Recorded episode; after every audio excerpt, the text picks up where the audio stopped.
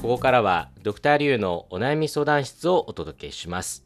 このコーナーは今を生きる中日の若者からの悩み相談を受け解決に向けてアドバイスをするものです相談を聞くのはリュウエイと、星和明と梅田健です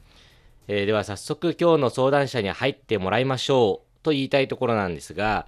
えーなんと今回の放送でこのお悩み相談室の番組は100回目の放送を迎えることになりましたおおおめでとうございますおーいやー100回たくさんの方が訪れましたねうん来ましたね。いやー、すごいですね。改めて、なんか100回って感じると。まあね本当にね節目ですもんね我々の番組って週1じゃないですか。うんうん1週間に1回。で、これ2018年から始まったんですけど、はい、 2018年の頃は、隔週だったんですよね。そうですねうん。その頃はまだ私とドクターリュウとうん2人でやって、で途中から星さんが加わって日曜日に引っ越し、コーナー引っ越ししてかがら引っ越ししてっうんてなって、そこからまあ各週やるようになって、なんかそこからちょっとペースアップみたいなのがありましたけれども、うんだから各週も含めて100回っていうことはもう長い間やってるなっていう気がしますね、 18年から始まって、うんね、もう3年ですよ。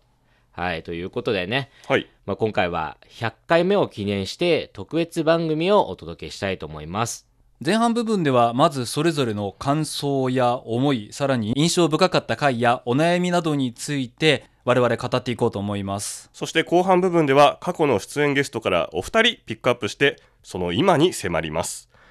番組出演後アドバイスは役に立ったのかお悩みは解決できたのかなどその後の話を聞いてみました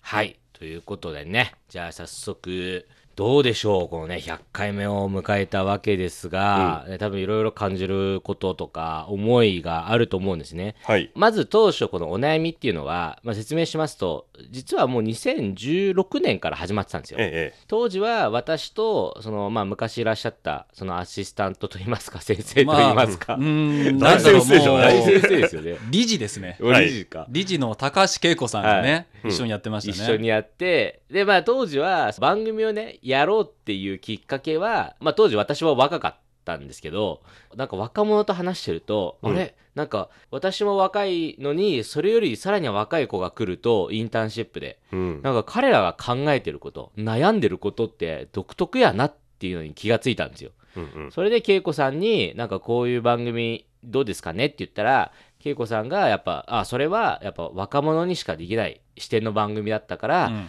あいいんじゃないって言ってで結構ね恵子さんアドバイスをするときに、うんなんかもうすごい人生相談のなんかもう頂点から なんかねこの若者になんか人生を悟らせるようなうんアドバイスをするから番組的にすごい絶妙に、まあ、面白いっていうまあか。貫禄ありますしね、うんだから何を言っても説得力があいるや説得力が半端なくて、はい私も隣に聞いててそうかそうかっていうぐらいの感じの番組だったんですなよる。そのままリュウさんが相談するぐらいな感じでしょはい、なので、まあ、当時そこからスタートしてでそこでまあ1回番組が、まあ、終了しましてで今回2018年からリニューアルしたっていうことなんですがもともとね番組の趣旨をもう一回説明しますと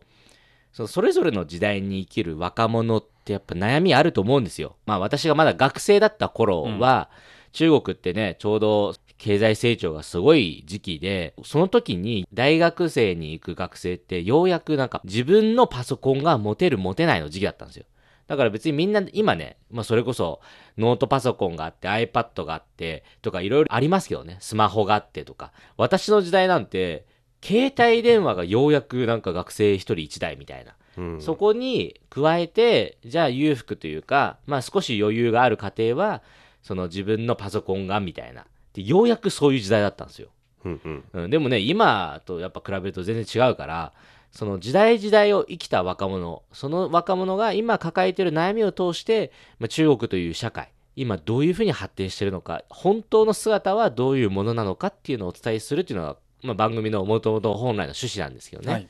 まあ、そこからスタートしたわけですが、で梅田さんと星さんと一緒に、まあ、やってきて、どうですか、それぞれなんか思うところは。うーんまあこのね私はなんか2018年からなわけじゃないですか、はいで、まあ、3年間であっても、まあ、やっぱりその間の中国の変化っていうのが、うんうんこのお悩みの中に現れてくるなっていうのを感じて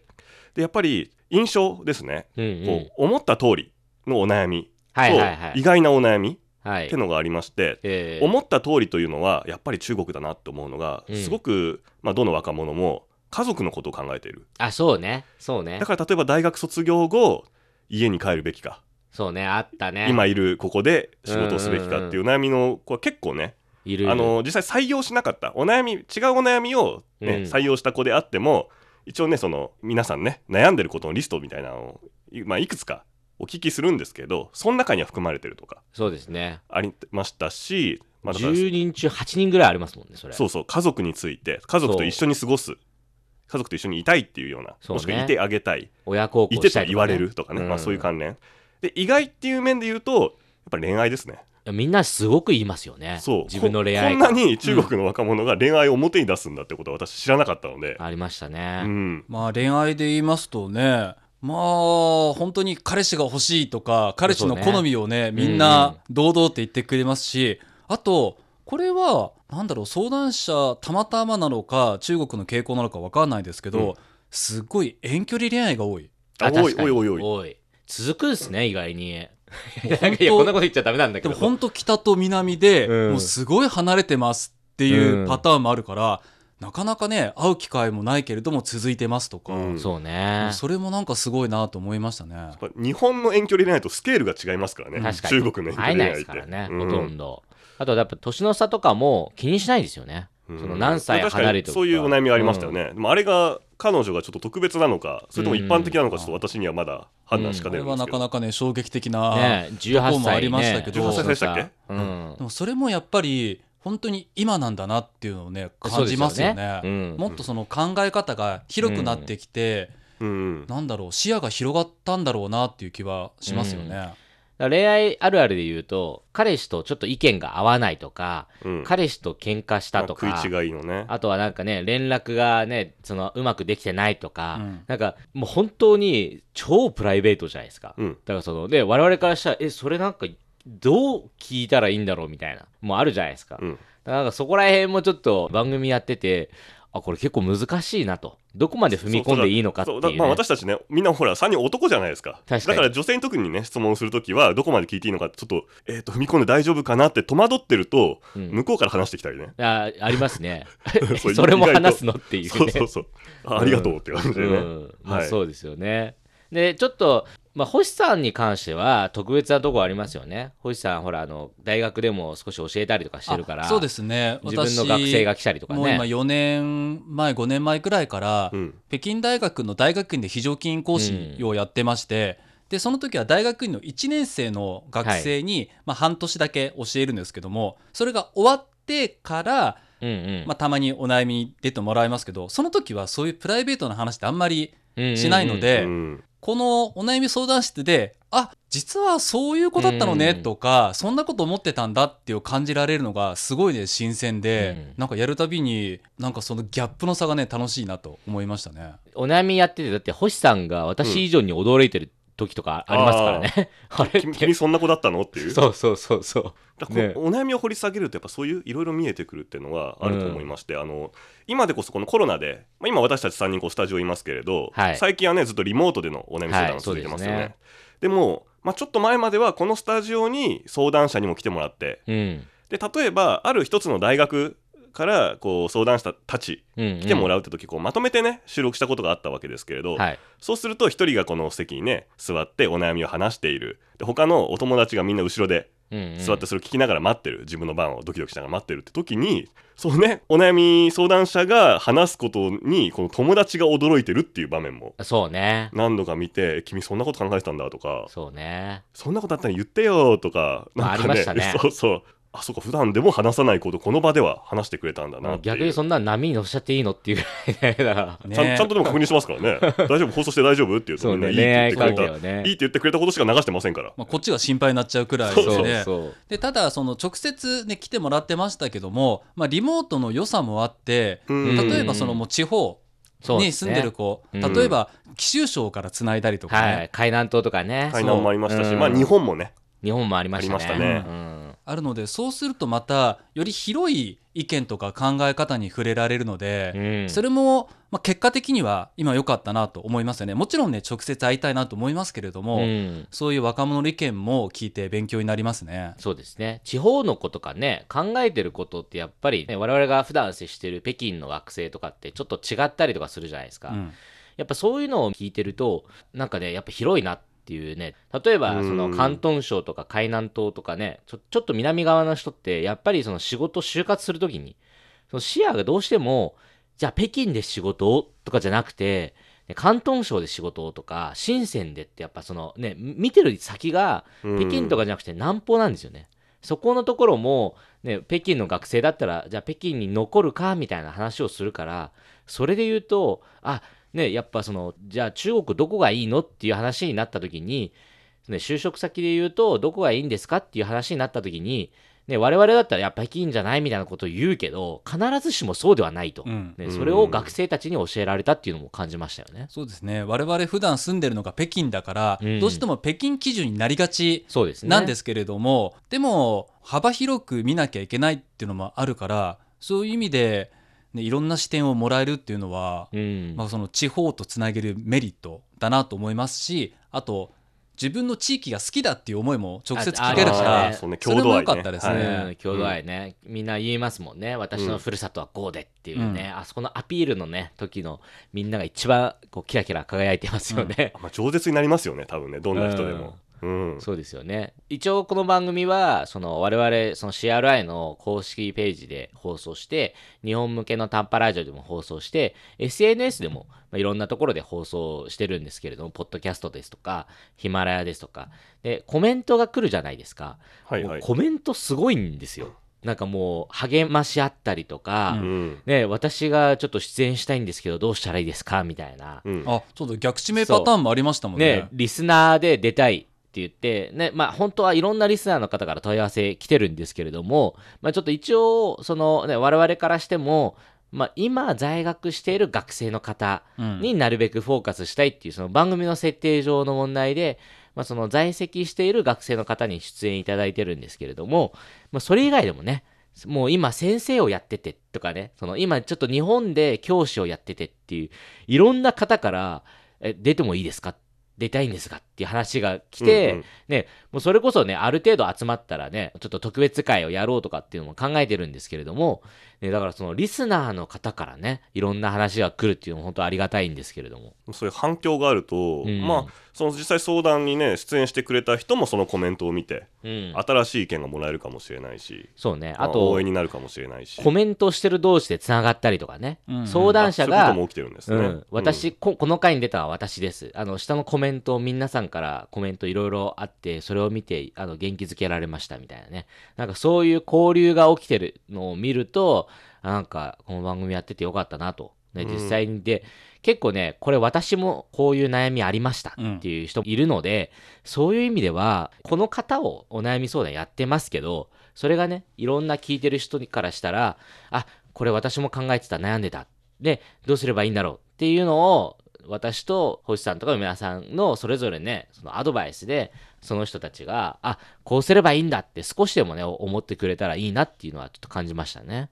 どうしてもね悩んでると視野が狭くなりがちになるから、ね、私とかリュウさんとか梅田さんみたいに違う視点からちょっと急角度で、うんえーそういうアドバイスが入るともちろんそれは使わなくてもいいけどもそんな考えがあるんだっていう第三の選択肢みたいに思ってくれればいいなとは思ってますよあね。そうですね視野がね、開けるっていうのはすごく大事だと思いますね、はい、ということでね、ちょっと我々熱くその感想を語ってしまいましたが、うんでは続きまして後半部分では、まあ、ゲストの方とお電話をつないでそれからどうなったのか今うんどういう状況なのか、ね、当時のお悩みはどう解決したのかっていうのをねちょっと果たして役に立気ったのかになりますよ気になりますね。よねちょっとドキドキしますよね。うんっていうようにねお話を聞いていきたいと思います。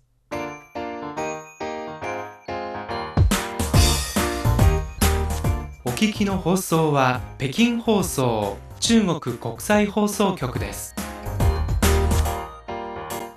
ドクターリュウのお悩み相談室。今日は放送100回記念番組をお届けしています。はい。では早速、一人目のゲストです。えー2018年の11月22日にオンエアされた番組で、えーお悩みに参加していただいた方です。第19回ですね。そして当時山東大学にいらっしゃった各陽さんの遠距離恋愛中の彼氏との連絡が少ないという悩みをお届けしました。はい、当時は私梅田がまだね一人でアシスタントをしていた時代だったのではい。まあ、思い出深い頃ですけどね、2018年か CRI のインターンシップのためだけに北京に来てて、でお悩みもねうんうん、確かそれにまつわる、そうですね。はい悩みだったということで、えー早速、えー今現在どうなってるのかその当時の悩みが解決してるかどうかっていうことも含めてちょっとね連絡をしてみたいと思いますもしもしもしもし、角さんお久しぶりですお久しぶりでです私です。元気にしてましたかはい、おかげさまで元気にやっております。番組放送が2018年11月で収録がちょっと夏頃だったんですよねそうですねだからおもうー3年3年ぐらいですねもうすぐ3年かそっかになるわけですけれどもどうですかそうですね。はい確かねあの当時が1年生うんで今はじゃあ卒業したんですかはい、今卒業して、はい、社会人1年目です。社会人1年目え、えーとあのはいあの時、えー山東省からこの CRI のインターンのためにね北京に来ているはずなんですけど、今はどちらにいらっしゃるんですか今は広東省に、その、とある大学で日本語教師をしています。 おあ大学で日本語の先生してるの日本語先生になったいえいえ、すごいいねだってさあれだよね賀来さん最初望んで日本語の道進んだわけじゃなかったっていうまあそうねタイプでしょはい、成績で仕方なく日うん本語に入った、でももっと勉強したくなったってそうねそうですね。はい、うん大学に入ったらもっと、もしかしたら、あの、勉強できるかなと思いまして。うーんはいはいうんどうですか日本語を教えてるんですかもうがっつり、はい、そうです。へえ大学生たちにそうですね。お日ー本語を専門の学生もいますしう、んうんその、英語の学生もいます。あ第二外国語的なね、ことかわあな、はないんかすごい先生になったんだ なんかね、うんちょっとごめんなさいねなんか勝手に私がちょっと感動してしまいましてお ねなんかなんだってあの頃ねそのインターンシップでちょうど CRI に来ていただいて、うんうんね、それで数ヶ月間一緒に仕事をしてってねあの頃まだ学生だった賀来さんが今先生になってね教えてるってなんか思うとねなんかちょっと一気に感動してしまいましたはいあ、そうですか。なんか不思議ですね。そうですねはい。えでもちょっと聞いちゃってもいいですかはい。確かねあの当時は賀来さんはファッションに興味があってああ言ってましたねあー日本はい、の、例えばファッション雑誌の会社とかあるいはいははいメディアとメディかアで、はでいはい、働きたいなと、まあ、なんとなくその時は考えてるっていう話だったと思うんですけどそこからはい一そうです体ねどういう心境の変化があって先生になったんですか、まあ、その、院生の3年生までにずっとファッションとかの、あの、メディア関係の企業に、ああるいは、ところに入りたかったんですけど、うんやはり現実は、ちょっと、その、日本語を生かした、あるいは編集者とか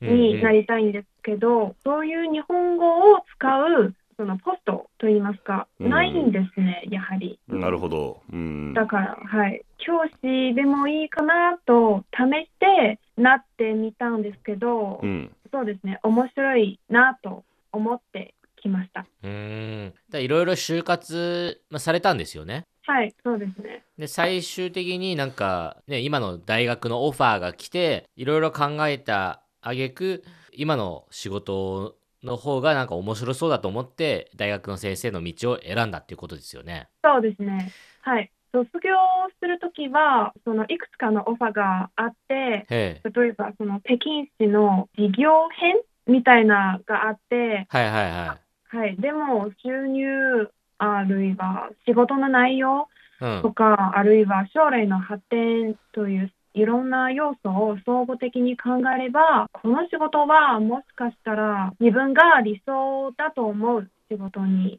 一番近いなとう思んいました。うん、だからさっき言ったその授業編っていうのは、うんあのまあ、公務員みたいなものです、はいはいはい日本で言うと、はいはい。うん、だからそういうのも全部ね、まあ、蹴ってっていうかねそういうのはちょっと自分が思ってる仕事じゃないって、まあ、今の先生を選んだわけですよねなんかすごいなかっこいいな、いえねいえいえ。えじゃあ要するに今のその先生の教職を始めてもう少しで1年ですよねそうですね。はい。で今はもう楽しさが分かってきたということですね、はい。はいはい。え大変じゃないですかほら今まではね学生で学んでた側ですけどはいも、そうねえ学生を教えるってえみんなゼロスタートっていうか日本語の基礎がない子たちを教えるわけですよね。そういうわけではないんです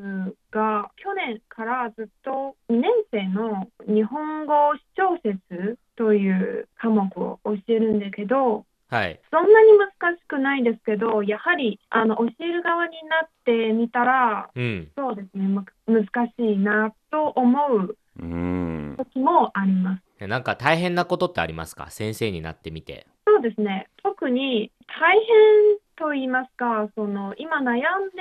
ると言いますか、どうしようかわからないところがあって、つまりその教師という仕事は、うん、うん、どうやって頭の中にある知識を教えるか、つまりその教育がメインになってきて、でもその今の自分の日本語能力をもっと強めていきたい、もっと翻訳に関する知識を学びたいというのもありますね。うんあーまあ、享受することと学ぶことの両立ですようね。んそうですね、両立することは難しいと思いままあ、でもね、まあ、日本語に触れてるっていう以上きっまとね,、あそうねうん他よりは有利な環境だと思うんでね、ぜひうん、自分の勉強も一緒に頑張っていってほしいなと思いますね。す。はい、はい、はいじゃあちょっとね、じゃあちょっと本題というか、そうです今ね。回電話した、えー理由があるんですけれども、はいあの。角さん覚えてますか、ねえ3年前にどんなお悩みを相談持ちかけてきたか覚えてるでしょうかはい、覚えています。そおの収録前に、実はそのヒマラヤというアプリでうん3年前の番組を聞いて、はい。その下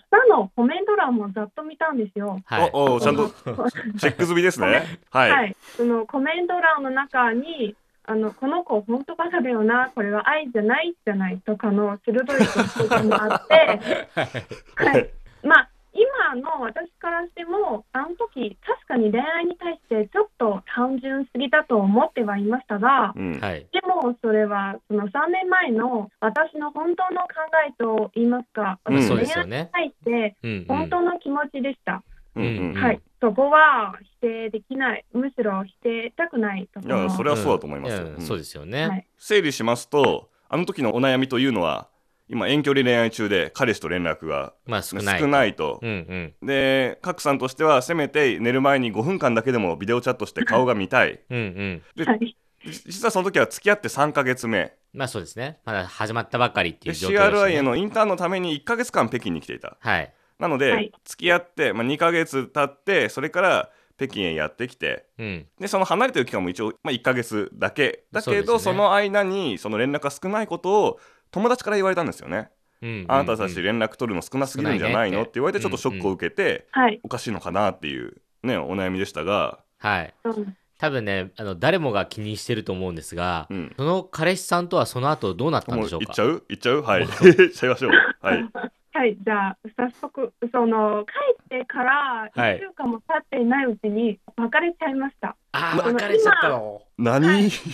はいそ。こはそのちょっとリュウさんや梅田さんたちに申し訳ないと思うところですが、うんういやいやんせっかくあんな時そんなにいいアドバイスをくださったのに別れたなんていやー、とんでもないですちょよ。ちょっと待ってちょっと時系列でいいですかえっとあのお悩み相談に出演してもらった時は賀来さんはまだあの北京にいて、うんうん。はいでドクター・リュウのアドバイスはまずとりあえずその連絡を取りたいんだっていう気持ちを素直に、素直に言うっていうやつです、ね。伝えましょうとはい。で私梅田のアドバイスもそれに近いけれど、うんうん。その、5分だけ寝る前に顔を見るってことだけでもせめてまあ、やおりましょうと。お願いしましょうもしかししたら彼はあの理系だから、そうね。合理的に考えちゃうからそうねの電話長すぎる時間がちょっと嫌とか、うんうんかもしれないから最初から5分というルールは決めてやりましょうっていうこの2人はね、まあ、はだいからその部分は伝えようよとはい。いうアドバイスだったんですけれどもまずそれは実践したんでしょうかはい、うんう、うんん、でもあまりちょっと実践したんですけど、うんあまりあの毎日とは言えなかったんですよああーなるほどね。増えたというかするようにはなったけどうん。賀来さんの希望通りではなかったはいそしてそれを経て、まあ、ちょっとその、まあ、別れちゃったってわけだけどその、うん別れる方向に向かったのは北京にいるその遠距離の間ですかそれとも帰ってからですかああいえ北京でのインターンが終わって、うんその次男に帰ったら私はうーん別れようって疲れ果てた私は思いっきり彼に言いましたあ、賀来さんの方から別れ話を切り出したわけですね。そうですね山東省に帰って西南に帰ってからなるほど。あじゃあつまり賀来さんが1ヶ月のまあ遠距離というかね1ヶ月の北京滞在の間に疲れちゃったんですか、そうですね。なんか、今思えば、そのはい別れた原因は、遠距離にあるじゃないんじゃないかなと。うんうんうんあなるほどでははいいその原因は何にあるかというと、強いて言えば、やはり2人の性格が違ううんという、よく言われるパターンですねあ。のねー日本語ではねそれをね一言で性格の不一致と言いますねうーんあはい性格の不一致ってよくあの使われる理由ですねどうして別れたのいや性格の不一致でってねそうね、言うんですけれどもまあ、実際にそういうことだもんねううん、んはい、そういうことがあります。なるほどどうしそうたなんかかなんか具体的な理由を聞いちゃうのもあれだけどそうねその理由は、うん、はい、単純です、ね。あそ私の性格は彼氏に何でも話してほしいんですけどあの向こうは何があっても黙ってて、うんうん、まあ、そればかりではなくそのどうして俺分かってくれないのって文句さえ言ってきたんですようあなるほあどー、うん、でもその私は本当に分かってほしいのなら2人でちゃんと話そうなんか私なりに努力して彼を理解しようとしたんですけどやはりダメでしたねううーんダメでしんた。これ難しいところだね,、まあまあ、難しいところですね男として言わせてもらうと、そこはね甘えたい気持ちもあったのかなと思うしまあ、うんでもそれは良くないよなっていうのもわかるし、そううね、ん、なるうほどん、でね、も私は別れようって言ったんですけどこれはうん振ったか振られたかということじゃなくて、うんうん、2人のためだと思いましたね。まあ彼確だっかにてきねっと私のことを面倒くさいなと思ったと思います。まあ、とにかく一歩前へ進んだというまあそうですねことですねうんはい、はい、そうですね。はいまあそ気にのなっちゃ後うね。そのあ言っあて おおはいはいその後 はいはいその後また2年間近く付き合った彼氏ができてまあでもまあ半年前に別れちゃいましたけどね。 2年間付き合ったんで昔すねね。恋ってあーじゃあまあ今はねまた新しい出会いを待ってる状況ですかそうそうです。あ今ー今はでも仕事が楽しい時期でしょそうですねそうですねまあ、うん、今は一人でも十分楽しんでるんですけど、はいいずれかまた素敵な人と出会えばなとんも思います、ねもう絶対いますから 素敵なねそういう人は絶対自分に合う人っていますから、う。うん。うんはいえちょっと一つ聞いていいですか。カクさんの今教えている子たちは日本語のレベルが高い子たちもいるんですか。うーん、レベルが高いというわけではないです。ではないんもですね。うん。日本語がひとても上手な子もたくさんいます。あクラスとしてはまあ初級とかのレベルだけれど自分で勉強してうまい子がいるとそうですね。 はい。感じですね。えじゃあねその子たちが先生聞きましたよ。2018年のー、番先生組をの。ねはいはいはい、はい、 もうそうもう推薦しました。あ言っちゃった の。あなたあなたいやすそごういはいねあのまあそん WeChat なのモーメントで。すごいねいいねはい、ご報いいねいい過先去生過去の恋愛の悩みを暴露する先生、うんいやいいよ素敵な先生だと学生とし思いてはまねす。いいよ、うん嬉しい嬉しい。本当、はい、そうです。年齢は私たちもあんま変わりませんから、まあそうだね、ね。うん。そうだね大学院を出ねてだもんね、すごい。うんいや学生たちすごい幸せだと思うよだってね年の差をあまり感じない先生じゃないですかうん。だからすごく日本語がうまくとも下手でもなんか頑張ろうとかさなんか思えるもんなんか教えてもらおうっていう気持ちになりやすいですもん賀来さんの性格だったらまあそうですね、そうなってくれればいいなと思います。まあぜひね、うんじゃあ引き続き山東省のそのふるさとの大学でたくさんのね学生たちに日本語を教えて、うんでいつかねその中からうんまたお悩み相談室に 出演してくれる、そうね学生がいたら、輩出してほしいなと願ってはい、ます。ぜひぜひまたよろしくお願いします。はい、これからも番組聞いてくださいね。はいはい、もちろんです。はい、ありがとうございまありがす。とうございま今す日はありがとうございましあたりがとうございました。はい、ありがとうございました。続きましては、はい31人目のはいゲストですねはい当時は自民大学に留学していた中谷佳子さんのお悩みの、まあ、その後っていうのを聞いてみたいかと思いますそうですね2年ぶりのおはい話となりますので、非常に楽しみですもしもしもしもしもしもし、こんにちは。はいこんにちはお久しぶりですお久しぶりです。えー、長屋さんが出ていただいたのが2019年の4月ということで、2年ぶりですね大体、はい、はい、そうです。ちなみに今長屋さん何していらっしゃいますか今は大学院生です。ああ、じゃああの後留学されて、え日本に戻って、まあ、進学したわけですね。そうです。今は大学院でどんな勉強をしているんですか専攻は新聞学で、とジャーナリズムを勉強してます。あれ当時留学の時もなんかそんな感じの専攻でしたよね。はい、内部進学みたいな感じで、同じ大学の大学院に進んでうます。ーん。えどうですかね今、そのだいぶコロナがあってね、あの留学してた時期とだいぶ違うじゃないですか。その勉強してる内容、あるいはその勉強の仕方っていうのもだいぶ変わりましたか変わりましたコロナがある前はみんな大学に行って友達と一緒に勉強してっていうのができたけど今は全部オンラインになってるので授業の間に友達と話すとか一緒にご飯食べるとかができなくてちょっと心細い感じがありますうん基本的に一人でということですもんね、うーん。はいさて長屋さんが北京に留学してたのが2年前なんですけども、その当時のことって結構覚えてますか、覚えてます友達と一緒に行ってスタジオで録音したのを覚えてますうんうん え、実際どうでした中国のその留学生活っていうのは。 1ヶ月の留学というか語学研修だったのではい。なんかすごいあっという間だったしなんかなんとなく中国ってこういう感じなんだなって分かってきて帰ってきたので、はい。でもその後に半年うん北京にまた留学することができたので、はい。そこで1ヶ月間の留学で行けなかった場所にもたくさん行けてえ楽しかったです。ー。うーん。北京の留学時代の間で印象深かったこととか、印象深かった場所ってありますかなんだろうあアイドルの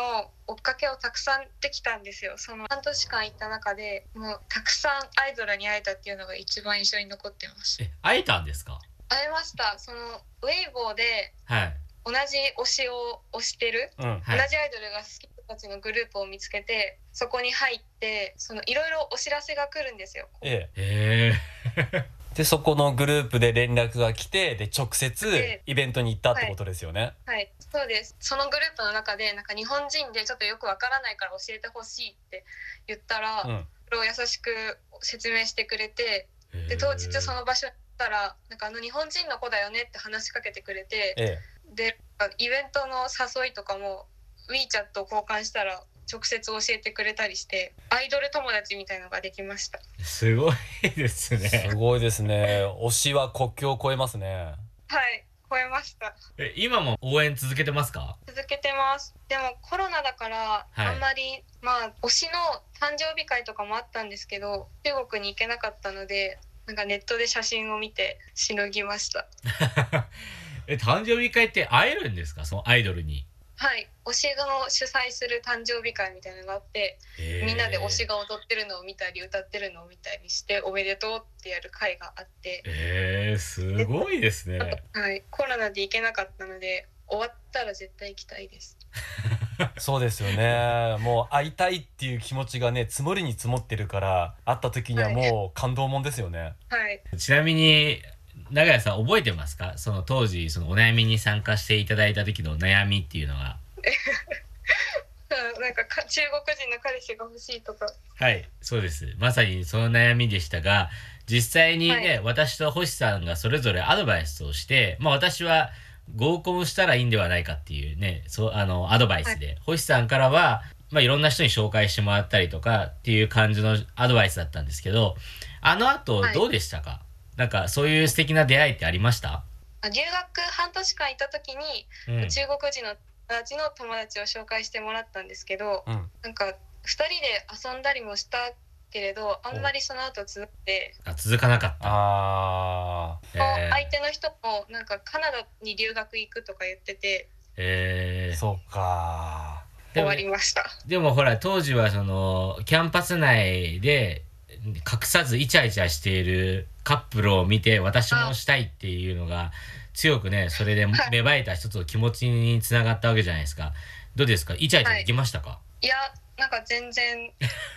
できないしうんは結局恥ずかしいですよねやっ ぱりまあまあねそうですね確かにそうですよねいざ自分がやろうと思うと恥ずかしいかもしれない、はい実際に今のところはどうですか、あ今はあの日本人の彼氏がいてうんおおはい日本になりましたそうですねまあちょっとまあこれ以上はね聞くのやめときましょいやいいですね、はいまあでも今度はじゃあ日本のキャンパスでこうイチャイチャできる日がでコロナが収束してできる日が来るといいですね。そうですねソーシャルディスタンスじゃなくなった時に今どうですか勉強の中とか生活の中で中国に関わるようなことはありますかありますと私の大学院の専攻の研究室が同期が6人あ同期が私の他に5人いるんですけど、はいその5人中4人は中国人の方なんですよええそんなにはいでみんな女の子でですごく仲良くしてくれてみんなで課題つらいねって励まし合ったりうんあとそのジャーナリズムをやってる上でその中国はどうなのかとかその日本のジャーナリズムに対してどう考えてるかっていうのが国を越えて話すことができるので日本にいるけれどなんか中国で勉強してるみたいな感じもあってすごく楽しいです。そういうふうに感じられるのもやっぱりね留学したからっていうのは大きいですよね。そうですね大きいですその中国の話とか中国語でちょっと喋ったりあともちろん中国のアイドルについても話すことができるのでみんなが研究室の人が中国人でよかったなってすごい思いますアイドルの推しはみんなで共有できてるんですか、言ったんですけどなんか全然わからなかったみたいでえあまり興味のない人もいましたあそうですか。でもね、はいそこからもっと広がっていってその推しの日本支部的なものができるかもしれないですよねあ。それいいですね。 長屋さんがもう敵がね東京でもうそういうなんか支部作っちゃえばいいんじゃないですかねもう。あー作ろうかなあのこれからね卒業も控えてる中で何かその長屋さんが思うその夢といいますか将来やりたいこととかってありますかそう今ちょうど就活を始めようとしてるところで2023年の3月に卒業なので、まあ、今後どうするかを考えているんですけどなんかあんまり方向性が見えてなくて、まあ、自分はどういう仕事に向いてるのかとかこのコロナの中でどうやって就活してがしていけばいいのかなとか悩んでますだからうん方向性っていうのは全然決まってないですそうですね今このコロナの時期だから就活の方法とかも変わってきてるし、まだたいぶ変わりねましたね。採用状況も変わってきてるのでその中でうん今ね就活してる人は悩んでるとは思いますねはいちなみに今やってる大学院の専攻がそのままなんか就職の興味につながるとかというのはあるんですかはい、あります。やっぱりメディアについて勉強してるので、自分も勉メディアで働きたいなとは思うんですけど、そこもちょっと考えてて、そのメディアのなんか立ち位置とかスタンスとか、そのいろいろ問題もあるって分かってて、そこで働くっていうのは、なんか自分の理想とぶつかるところがあるんじゃないかなとも思ってるので、うん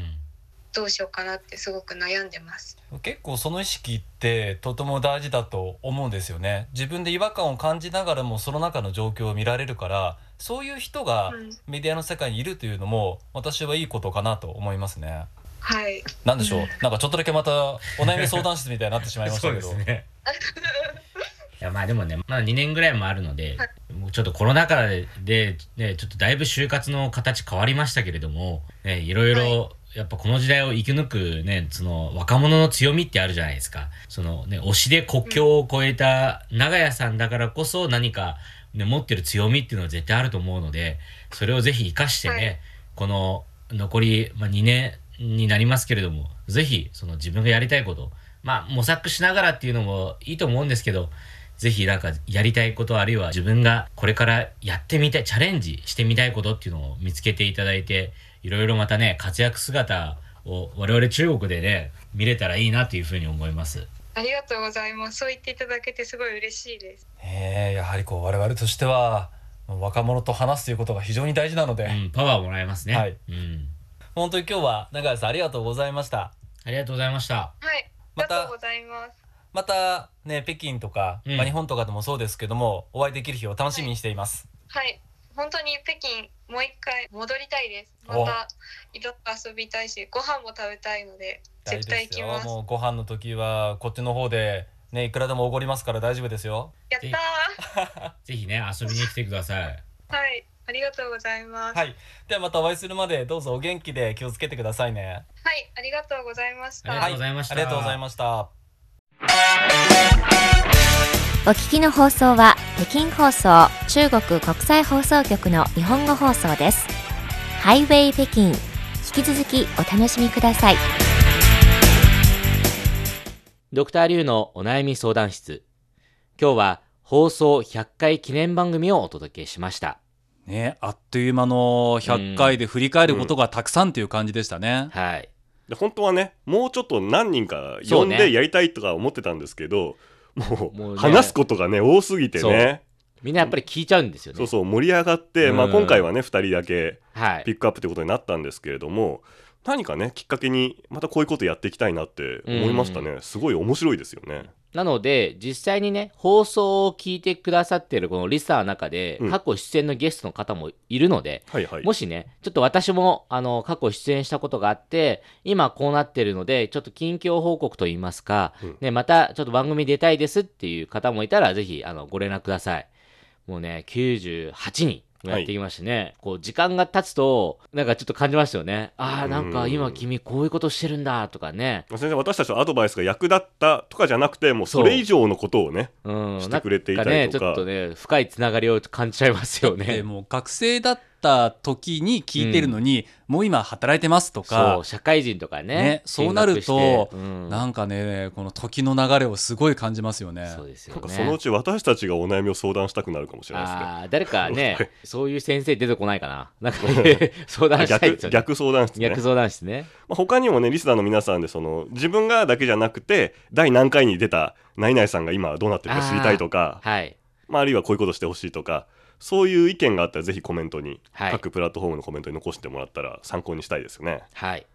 まあということでね、まあ、今回はちょっと時間の関係でこれ以上もっと語りたいことを皆さんあるかと思いますが、まあ、今回、えー100回目の、えー記念番組は、えー以上で終了したいと思います、はいでもねこの番組自体はうんまだまだこれからもやっていきますので、やっぱ100回っていうのはね一つのスタートだと思うんですよ、はい、なので、そういうことも、まあ、踏まえて、これからもっとね、新しいこと、そして、まあ、いろんな人に新しい話を聞きたいなと思っているので、うんぜひ皆様、これからもよろしくお願いいたしよまろす。しくお願いします。そうですねなんかちょっと節目でね次110回記念しますか早い 早い早早い早いい早い。その後111回記念しましょう。いやいやいやいや、なんでそんな記念番組やってたら大変や。